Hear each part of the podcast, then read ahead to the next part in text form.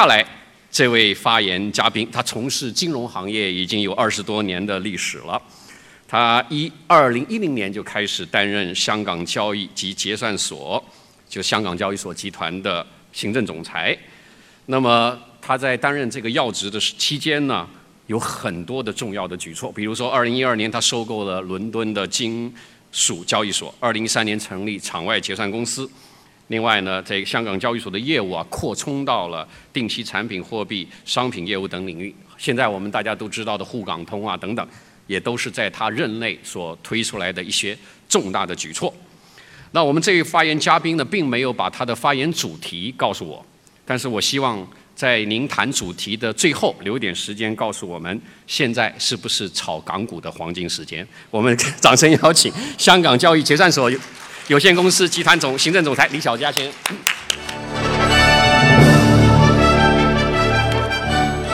呃，因为一直想讲什么很难讲，那么既然从香港来呢，我就简单的讲讲香港对香港的一些想法。呃，最近的这两一两年呢，呃，大家可能听到了很多香港的声音，那么呢，大家可能对香港发生的很多事情呢都有所不爽，大家在问香港怎么了？那么我呢，觉得在讲香港问题呢，永远是个敏感的问题。所以说呢，我尽量呢，看能不能既给大家说的呢，把自己的心里的话能说一点，但是呢，又能不惹出新的问题来。我觉得呢，香港这块宝地，这是我们一个非常重要的香呃中国发展的一个核心的价值所在。我们今天能不能够穿越噪音？我们能不能穿越情绪？能不能穿越标签？能够真正的理解香港？到底在中国的发展的过程中间起一个什么样的作用？过去起了什么作用？现在起什么作用？今后有可能起什么作用？今天发生的一切有没有可能？会不会影响到它发展它的这些作用？这才是我们真正应该关心的，而不是香港本身今天或者明天发生任何事情。因为世界上的任何城市每天都在发生事情，有的天灾有人祸，对吧？深圳发生了那个大的这个呃。嗯，那叫什么东西啊？那都不知道叫泥石流了。这个天津有大的爆炸，但是从来没有说，因为天津有了爆炸，天津就就此就已经是一嗯江江河日下，也从来没有说由于深圳发生了什么，香港也一样。那在这中间的话，我们最终一定要回过头来看呢，就是香港发生什么的这些小的问题、局部的问题、个别的问题，一定不能让影响到我们大家对香港。对祖国发展中间的核心价值中间的一些重要的作用呢，要有充分的认识。非常简要的来看，香港过去实际上就是做了三件事儿，在改革开放中间，中国改革开放也就是三件大事儿，在过去的三十年，第一是一个呃这个转口贸易，第二是直接投资，第三是资本市场的大发展。转口贸易给中国带来了第一桶金，FDI。就是直接投资，把中国变成了世界的工厂，而资本市场的发展，从九三年 H 股开始上市，红筹股开始上市，香港的资本市场又把中国的电讯公司、电呃银行、保险公司一系列的能源公司变成了世界上最大的电银行、电讯公司、电力公司、保险公司等等。那么呢，这里边的话呢，从这三个，从这这三个最大的大潮中间。全部都是从香港做起来的，因为呢，第一，转口贸易是香港做起来的，直接投资也是香港做起来的，而资本市场本身，中国的资本市场发展到今天，实际上也是从香港开始的。所以说，这三十年的发展，改革开放中间最核心的三个大的趋势和潮潮流，香港都是首当其冲，起到了它的重大的作用。当然，香港本身也得到了巨大的好处和巨大的利益。可是，在一个这么大的国家面前，香港是个很小的地方，只有七百万人，一千多平方公里，既不生产什么，也不长什么，但是它是靠了自己一个最主要的核心的价值，就它的一个制度，它的制度优势，在我们中国改革发展的过程中间起到了不可替代的作用。那么，在过去的三个大潮流里面，转口贸易、直接投资、资本市场。都一个核心的主题，就是钱往中国走，中国缺钱，中国从一个资本的贫乏国度过了过去的三十年，很多很多的经济活动围绕着一个核心的主题，就是去拿钱回来，把钱拿回来，把钱挣回来，把外国人的钱引进来，把别人的这个在投资带进来，最终的话呢，使得我们呢能够呢开始发展起来。所以说呢，中国是在过去三十年呢是一个资本的进口国。那么这个日子，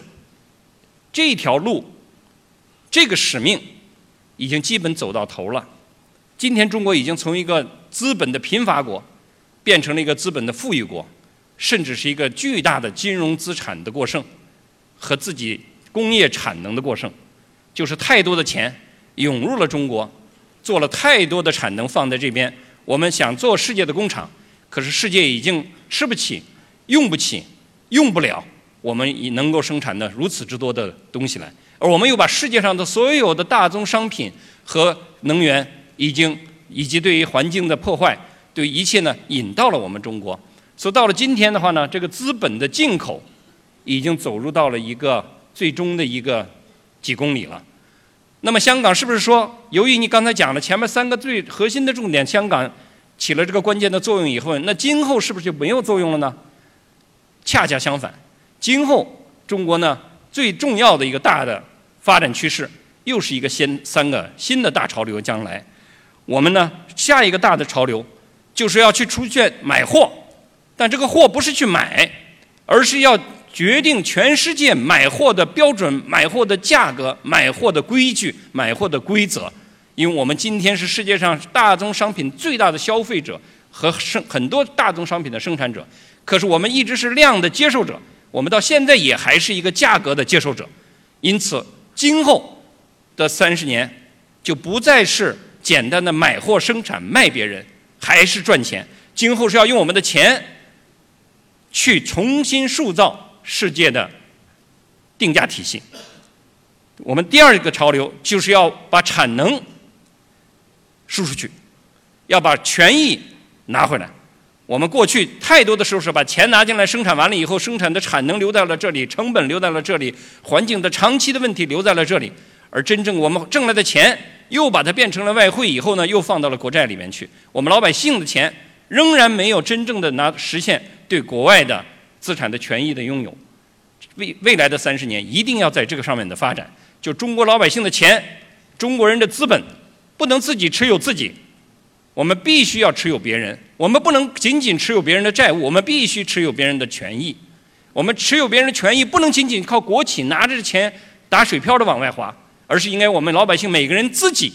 选择在自己的资产的安置上、处置上、分配上能够往外走，最终我们的是资本的输出。所以说，今后是往外走，买资源、买权益、买价格。我们实际上今后在在未来的三十年里边，香港的作用将有个巨大的改变。我们香港一定要成为一个。在一个祖国大规模发展的时候，这个公这个市场还不可能完全开放的情况底下，也既不可能，也还暂时不愿意全部开放的情况底下，但是它又必须和全球全面接轨的情况底下，在经济已经全面的融通的情况底下呢，能够成为一个新的金融中心。这个金融中心最主要的不仅给我们过去二十年，我们只是给我们的公司定价，H 股上市、红筹股上市，这是给公司的定价。真正的金融中心必须要给商品定价。必须最终要给货币定价，就是我们的人民币的货币的定价。在这里面，无论是我们定价公司、定价货商品、定价货币，实际上最终是我把我们中国的规矩，用我们中国的财力形成在海外。那在今天，香港的制度的优势或者制度的不同，又一次将成为改革开放。发展中间的一个又一个中国发展的一个新的核心武器之一，这个武器我们当然最终上海有一天会彻底的变成一个开放的城市，深圳有可能彻底的变成一个资本向下开放的城市，但是到那之前有长期的路可走，在这个时候必须出击，而香港从一个原来往里拿东西的这样的一个机制。一定要变成一个走出去的一个重要的一个桥头堡的机制，在这里边我们没有要一个特殊的优惠，老师经常在谈哎呀，我们又给香港很多优惠啦，香港你们要好好的做呀，不好好的做就没有优惠给你们了。香港的所有的优惠都是靠自己的力量、自己的优势、自己的价值得回来的。毕竟七百人能拿十一亿人多少钱？能拿十一亿人的多少东西？因此呢，我们觉得呢，香港一定要自己要有信心。今天我们讲信心，祖国也一定要对香港有信心，因为祖国未来的发展需要香港，香港繁荣需要祖国。我们不要被今天发生的所有的一切的表面的现象迷惑，这都是很局部的、少数的，是一种噪音，而恰恰就是因为是这种噪音，有的时候呢，是影响了我们大家对香港这样一个。宝地的判断，在香港问题上，我们经常会有一些负面思维，因为香港的核心的价值就是一国两制，就是对于所有的中国其他省市来看，